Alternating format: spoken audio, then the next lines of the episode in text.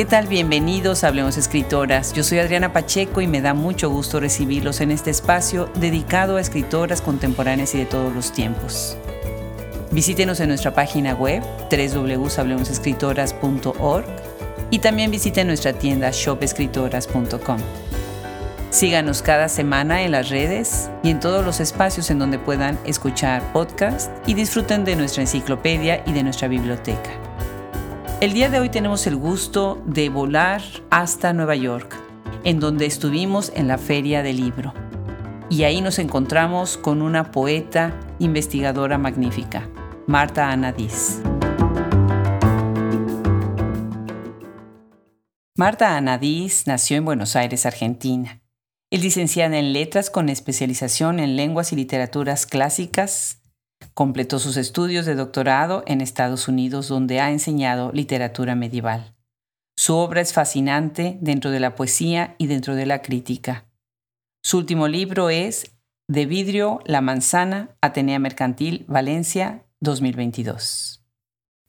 Bueno, pues estamos aquí en la Feria del Libro de Nueva York y bueno, nunca me imaginé que una de las cosas que podía yo hacer era entrevistar a Ana Diz. Y bueno, estoy tan agradecida con Deyanira, con José, con todo el equipo de esta oportunidad. Estamos acá solitas en un cuarto mientras todos abajo siguen en el coloquio y en el congreso. Y Ana, bienvenida. Qué gusto tenerte en Hablemos Escritoras. Y yo te agradezco, te agradezco por estar aquí. Al contrario, al contrario. Tú sabes que fue todo un reto leerte. Fue una delicia, pero fue un reto. Gracias, eres muy generosa. Tuve que regresar a tanto, a tanto. Y una de las cosas con las que quisiera iniciar es, entraste a la Academia Norteamericana de la Lengua Española. Qué merecida distinción. Me dio muchísima emoción ver tu discurso de inauguración y de bienvenida. ¿Qué significa eso para ti, Ana? Es, es em, realmente, yo al principio no lo pensé así, pero es, eh, primero es un regalo y, segundo es porque no creo que lo merezca. Yo no he hecho tanta actividad eh, de organizar, organizar cosas dentro de la academia o lo que fuere, pero sí eh, me inserta en una comunidad de gente que le, que le importa la lengua y ocurre que esa es una de las características que, que, me, que me dibujan a mí mejor, ¿no? que me importa la lengua. Entonces, eso es, este, es un privilegio, es una maravilla. Yo espero, espero poder colaborar realmente más. Estoy segura que lo vas a hacer. ¿Qué significa? ¿Qué clase de compromisos adquieres al ser parte de esta asociación?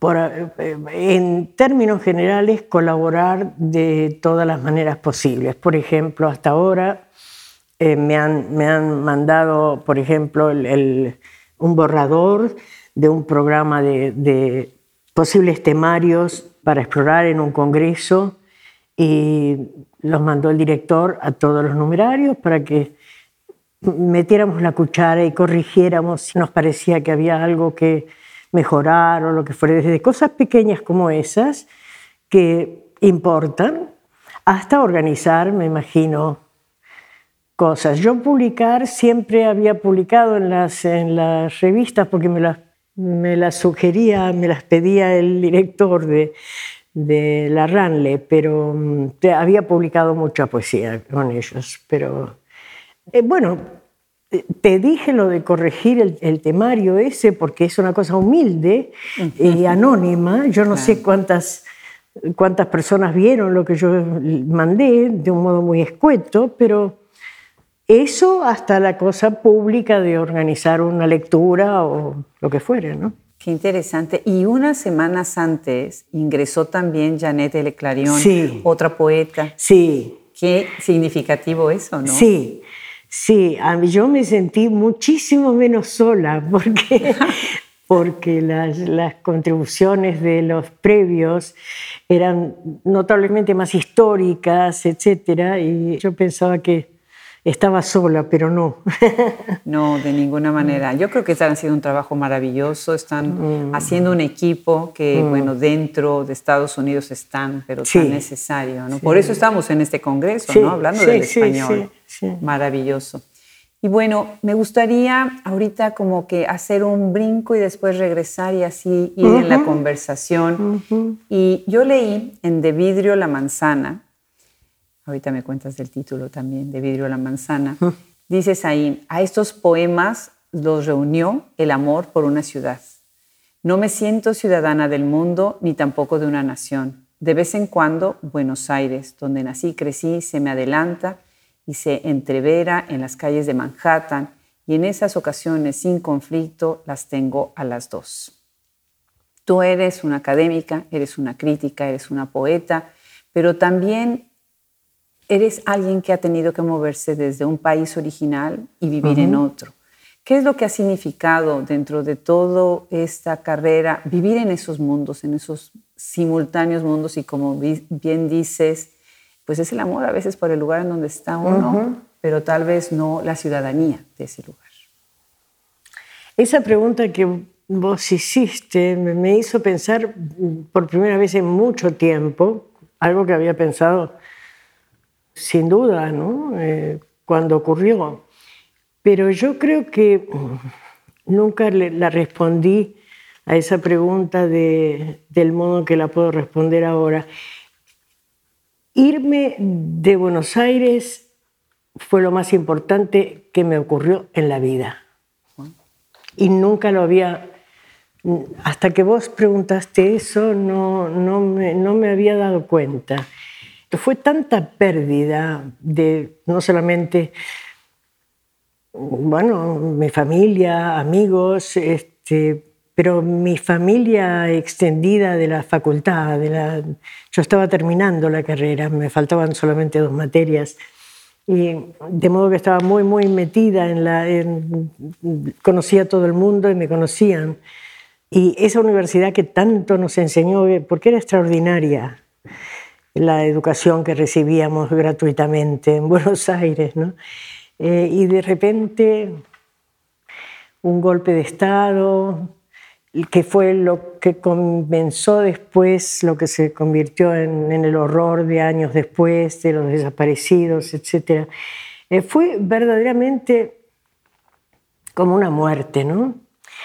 Pero al mismo tiempo, yo creo que ahí está, está bueno, al mismo tiempo encontré Nueva York, y Nueva York es la ciudad quintesencial. Si uno ama las ciudades no podés no amar Nueva York, yo creo. Eh, las, las sorpresas que te da, las sorpresas. El otro día, yo camino mucho, ¿no? Y el otro día veía una, una zapatillita de ballet que debía ser para una niña de tres años y medio. Colgadita ahí de, de un árbol, de una rama baja, la nena lo habrá perdido y alguien tuvo la delicadeza de atarla a una rama. Esas cosas que uno que son conmueven. constantes. Mm. Es una cosa extraordinaria. Si uno mira, me encanta lo que dices. ¿Cuánto? ¿Cuánto hay, Dios mío? Y no solamente mira, oye, todo, huele. A veces olores ofensivos en el metro pero es una ciudad que te apela, apela a todos tus sentidos, ¿no? Es una cosa increíble. Claro, claro. Hace rato estaba presentando su libro Keila Val de la Ville y en su libro apela de ese cariño que le tiene a Nueva York mm. y a vivir Nueva York caminando. Ah, sí, yo, yo sí, ¿No? claro, claro, Me encanta, es la, es la manera de disfrutar esta ciudad. Y bueno, pues dentro de este origen y de ir y venir a un lado, decides entrar en, una, en un campo de lo más interesante mm. y convertirte en medievalista. Mm. Y eso me encanta porque hay algunas lecturas obligadas de tu investigación para los que vamos al estudio de literatura medieval por muchos motivos. Pero en tus temas haces énfasis en ciertos libros, en ciertas obras que has estado estudiando y que estudiaste y que escribiste muchísimos artículos. ¿Por qué? ¿Por qué la literatura medieval? ¿Cómo convencerías a una persona neófita de decir, hay que ir a la literatura medieval? Yo le diría solamente que es es encontrarse con una otredad muy grande. Todo lo que estudiamos es otro, porque si lo estudiamos es porque no, sabe, no lo conocemos. Pero mm, la Edad Media, por cuestiones de edad, de ser más vieja, impone, impone miedo o temor o incluso aversión. Pero es simplemente otro. Y hay que ver las diferencias y hay que conocerlas y cuando uno conoce a otro, siempre se conoce, una, una consecuencia es siempre que uno termina conociéndose a sí mismo un poco mejor. Siempre, yo creo. Pero, por ejemplo, es tan otro. Lo que yo, yo estaba mirando las preguntas que vos me habéis hecho y sí, lo que sería un comentario, si yo lo oyera, yo podría calificar algo como de comentario racista. En la Edad Media se leería o se oiría como un comentario que pertenece al rubro o al campo de la climatología, porque seguían a Plinio, al viejo Plinio, en la historia natural, donde todo lo reducía a el exceso de calor, el exceso de sol, eh, se quema la piel, se quema el pelo. En cambio, bueno, por supuesto, él tenía que decir siempre que Roma era la mejor, el mejor clima, porque era su país, había cuestiones de nacionalismo, ¿no? Pero quiero decir, era todo es diferente. Lo interesante es que no puedes dar nada por sentado. Claro. Si tú ves a alguien, si dice un romance que dos que hacen el amor están allá arriba de un árbol. Mira, mira el amor, mira sobre la oliva. no es casualidad, es que hacer el amor se asociaba siempre con los lugares altos, con estar en los lugares altos. ¿eh? Llegar al éxtasis. pero quiero decir, nada se puede dar por sentado. Claro, estas influencias. Fíjate que del programa de estudios que yo vengo de la universidad, hay grandes medievalistas. No sé si conoces el nombre de Madeleine Sutherland. sí, me, me, suena mucho. me suena mucho. Y otro es Corey Reed. Corey Reed. Y Corey Reed estuvo en mi comité de disertación doctoral. Para mi examen, que ahora ya no. Él, él, tiene cosas muy interesantes eh, sobre, sobre Cervantes, mucho, ¿no? y estudios muy con acercamientos muy contemporáneos. Exacto, una lectura contemporánea del, Quijote que está necesaria. Y cuando haces este examen, que creo que ya en muchas universidades ya no se hace, que es el Qualifying Exam, pues teníamos que empezar desde las bases hasta el periodo donde estábamos investigando. Y yo estudiando la construcción del sujeto femenino, obviamente tenía yo y además la construcción del sujeto femenino a través de la prensa católica del siglo XIX en la última parte del de México, oh, oh, oh. pues tenía yo que regresar al culto mariano. Claro. El marianismo es la base para entender todo un proceso de adoctrinamiento y de estereotipos y de paradigmas. Y tú has trabajado los milagros de Berceo. Me encantó, me emocionó muchísimo mm. saber eso. El conde de Lucanor. Ya, también. me encanta cuando entrevisté a Rita Vircala le dije a mi marido, voy a entrevistar a una escritora que ha trabajado el arcipreste de Ita. Mm. Me dice, eres la única persona en el mundo que conozco que se emociona por eso. Y ahora le dije, ahora voy a entrevistar a Ana Ay, ella eh, trabajó El Conde de Lucanor y Los Milagros de Berceo. Me encanta. Cuéntanos de, de, esa época de investigación, de archivo, de tanto regresar a estos documentos del medievo. Mira, yo también enseñaba teoría literaria y yo les decía a los alumnos que por favor no se casaran con ninguna particular teoría, que cada texto pide un acercamiento, te lo pide, el texto te lo pide, que no puedes poner ese molde para cortar las galletitas. ¿no? Cuando leemos, para enterarnos y alcanzar una comprensión rápida, uno tiende a, homogeneizar todo.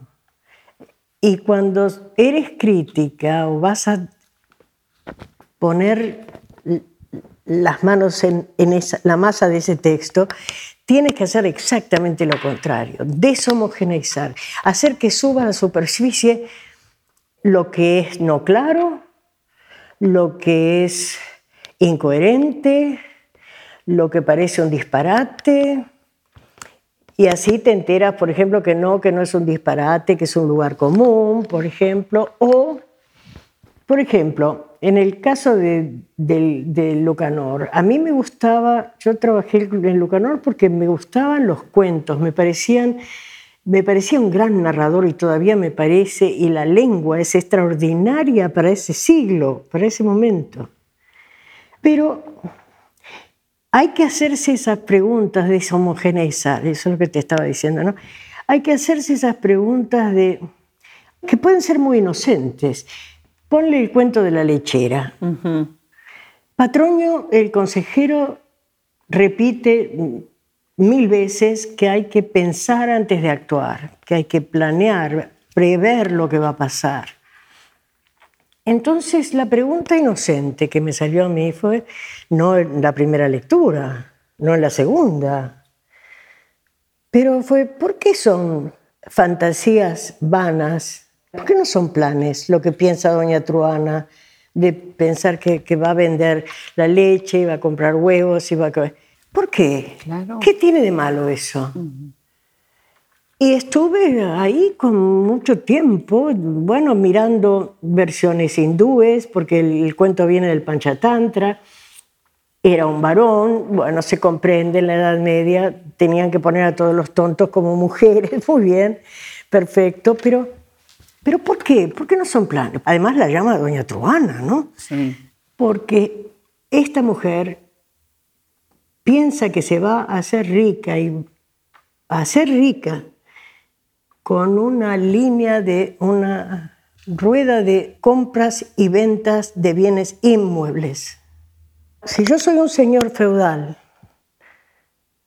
que solamente concibo la riqueza como viene de la herencia o del usufructo de, de las tierras o de beneficio real. Esas son las únicas tres accesos a tener dinero en la Edad Media para un noble.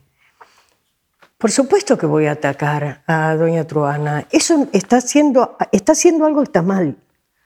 No lo puede razonar, pero está mal. Porque él mismo, después uno se entera, buscando y leyendo bien la biografía, etc., que nobles como él muchas veces tenían problemas de no tener líquido, no tener cash, ¿verdad? Claro, tenían muchos bienes. pero que porque había otra fuerza en las ciudades, empezaba el comercio, ya en Italia eso había empezado antes, en Génova estaban las bancas, pero lo que le pasa a Juan Manuel es algo que nos pasa, yo creo, a nosotros ahora. Nosotros sabemos que estamos viviendo en una época que ya no es el capitalismo normal. No. Esto es otra cosa. Claro, Pero no, no sabemos el nombre siquiera. Y eso le pasaba a don Juan Manuel, no sabía que eso eran los albores del capitalismo. De esa pregunta, ¿por qué pobre doña Truana no son planes lo que piensa? No hay esa distancia histórica claro. que ahora obviamente vemos la intención de ella, como bien dices, ¿no? Pero crea ansiedad, crea ansiedad. Y, y se ve después, una vez que yo abrí, digamos, abrí la primera puerta, se me abrieron otros cuentos los trata de alquimistas, de todas cosas prohibidas.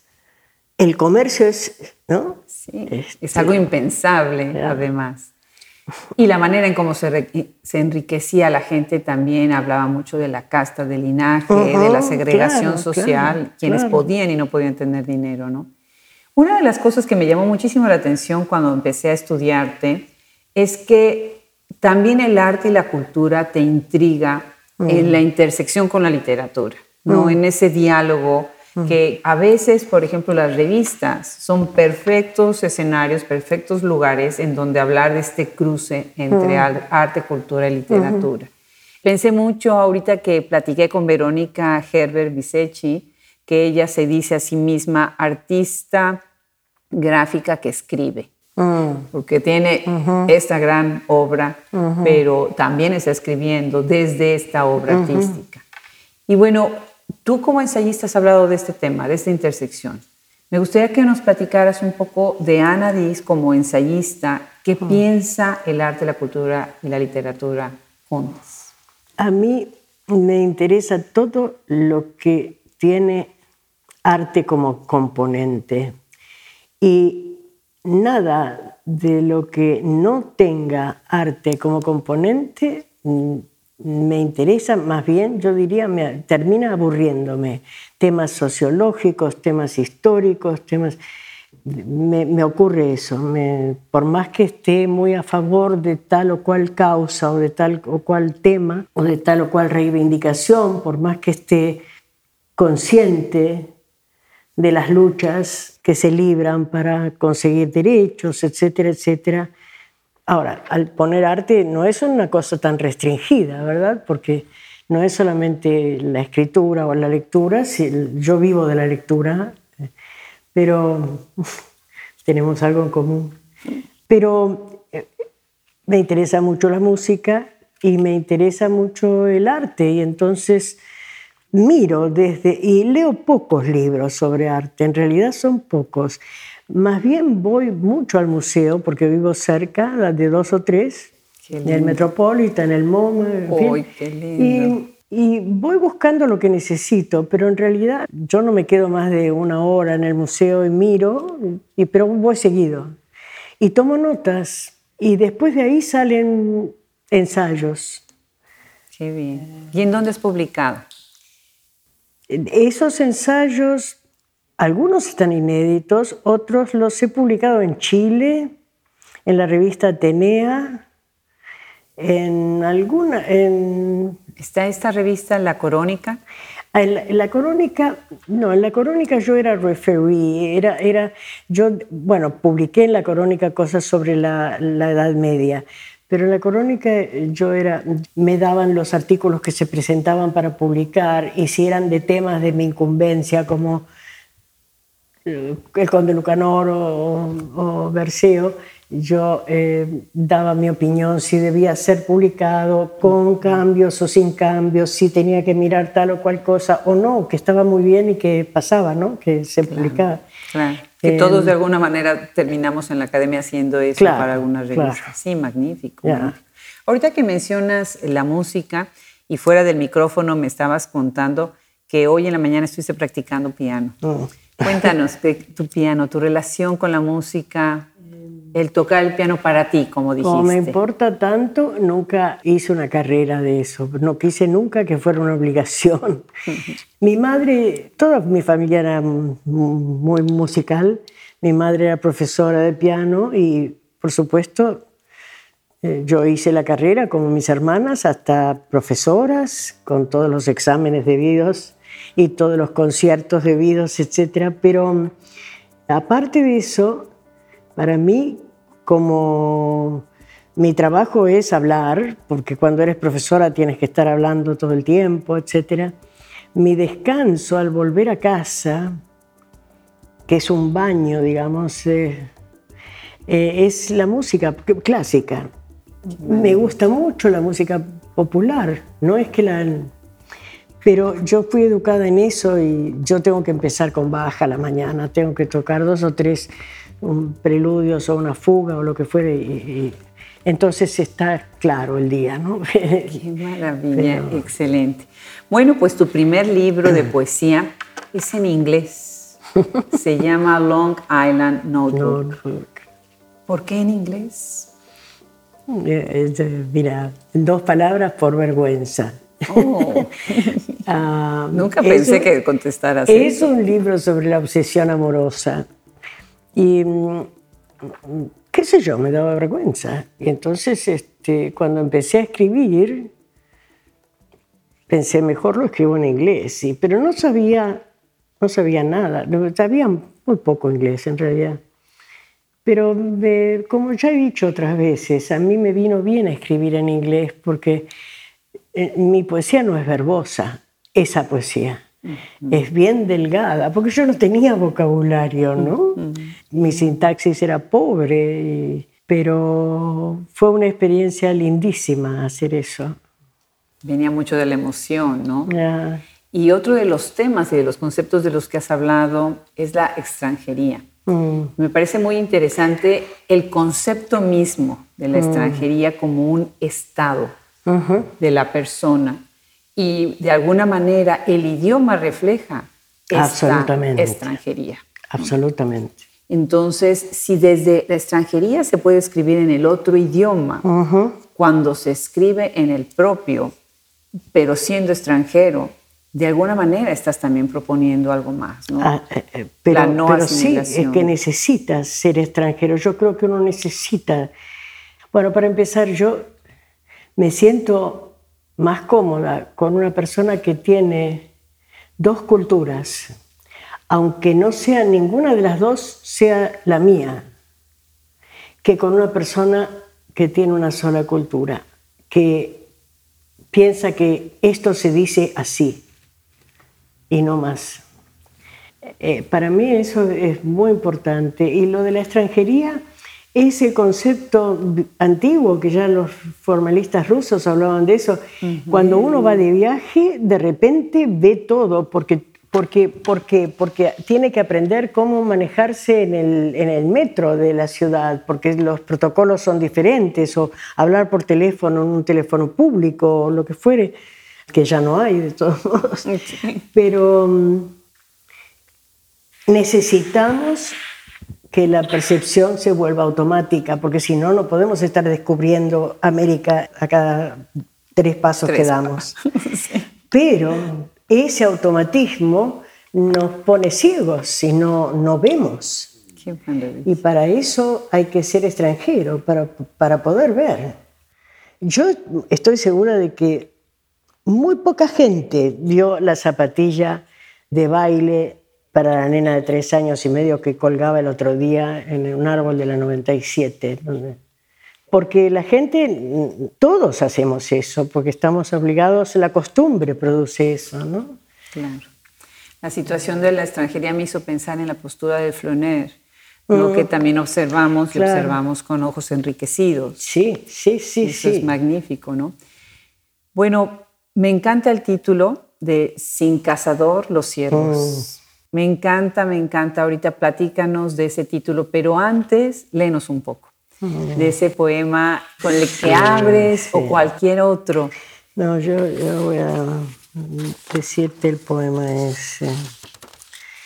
Ah, es uno, ese libro es uno de los más, de los tempranos y es yo me di el lujo de ser solamente lírica en ese libro. Mm. Cuento muy poco, porque después cuento cosas, pero sin su blanco las flechas, venablos rigurosos, más severos, más furiosos que lluvia de verano, más helados, más solos, buscando el blanco, incauto corazón que no sospecha.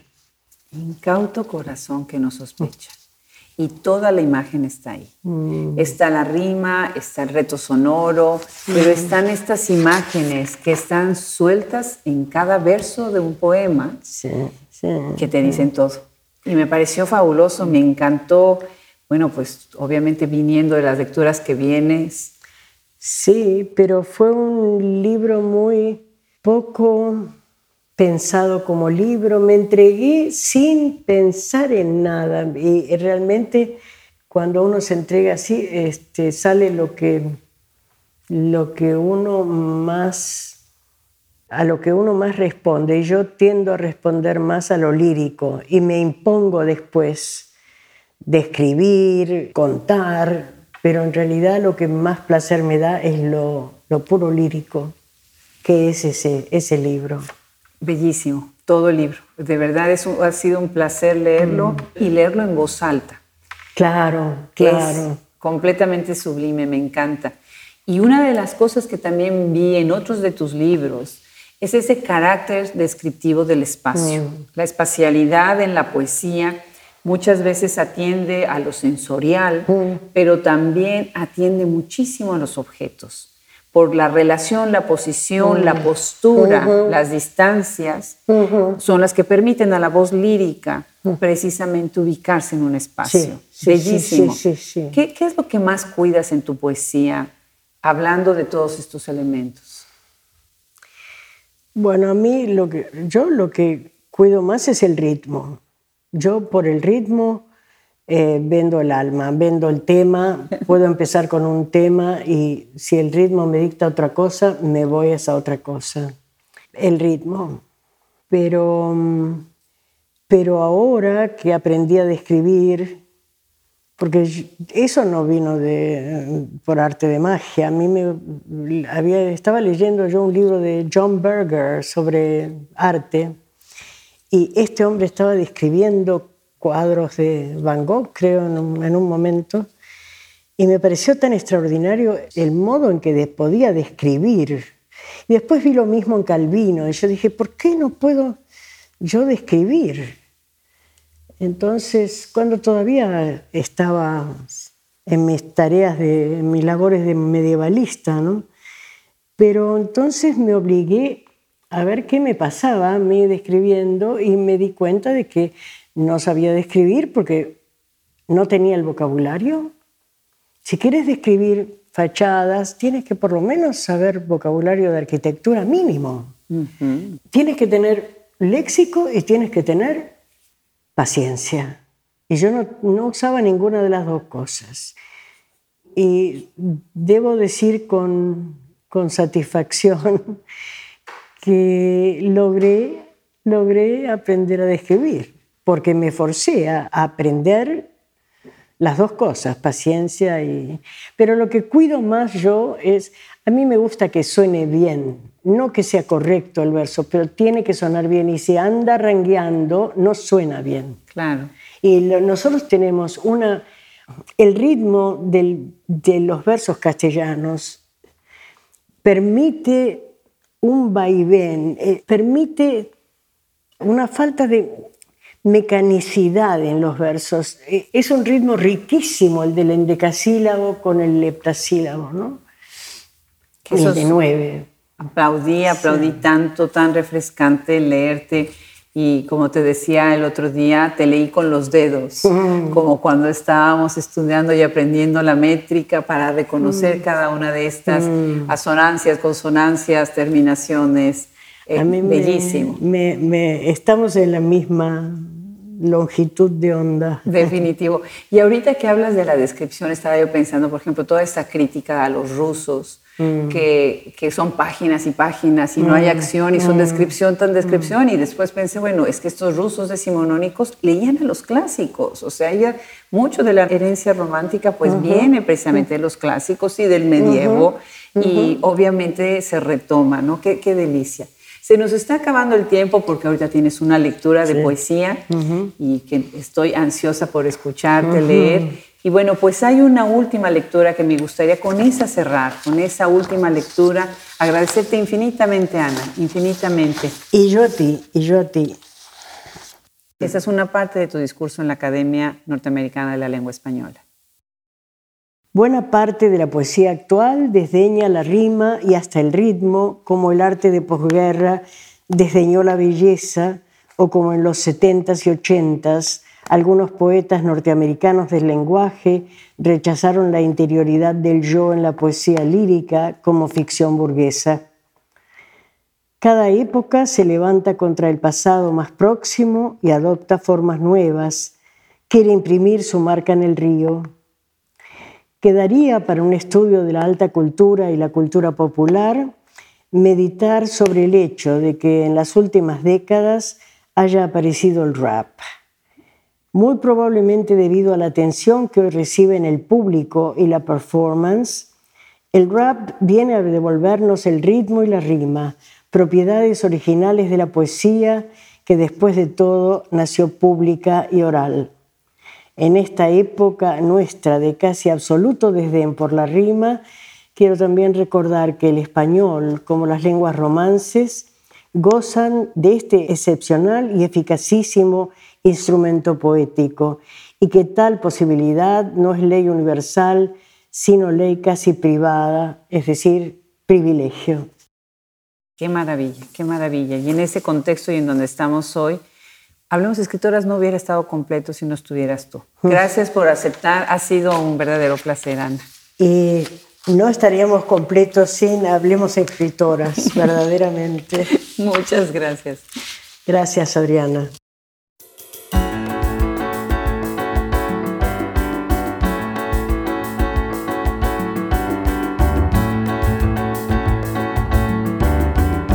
Pues quedamos muy agradecidos con Ana Diz y también con todo el equipo de la FIL Nueva York.